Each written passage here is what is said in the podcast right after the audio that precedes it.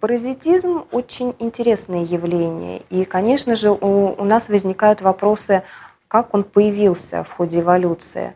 А, паразиты делятся на, по степени локализации на эктопаразитов и эндопаразитов, то есть те, которые обитают а, на поверхности хозяина, и те, которые обитают внутри своего хозяина.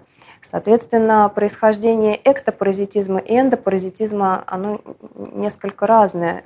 И, в общем, теория, теория происхождения паразитизма в целом существует великое-великое множество, но все ученые сходятся во мнении, что паразиты изначально были свободно живущими.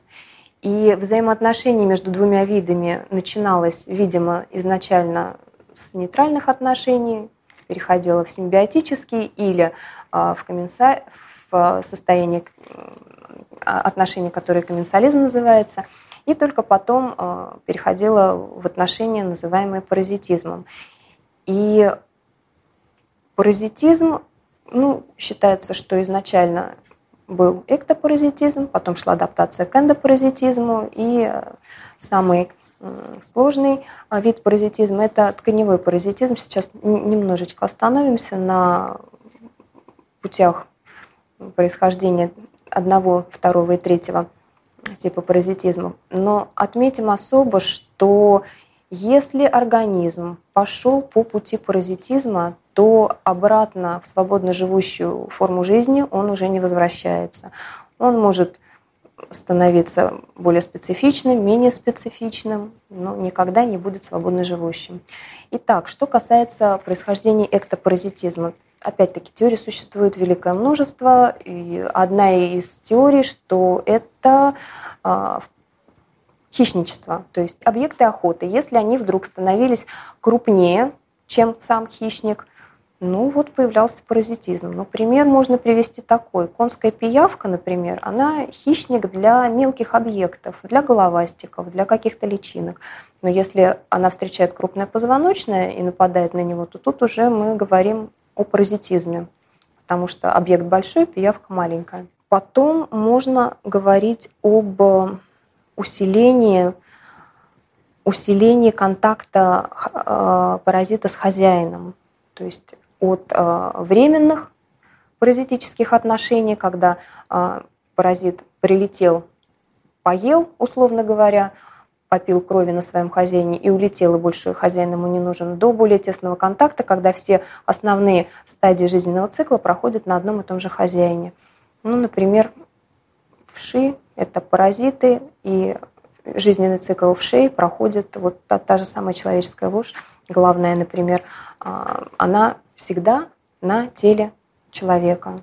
От яйца, через э, личинки, через э, линьки до взрослой особи половозрелой. Что касается эндопаразитизма. Эндопаразитизм, видимо, произошел от э, эктопаразитизма. И в основном эндопаразитизм – это обитание в полостных органах у животных или у человека. И должна быть адаптация к обитанию в этих органах. Соответственно, перед этим должна быть адаптация к эктопаразитизму, хотя бы минимальная какая-нибудь.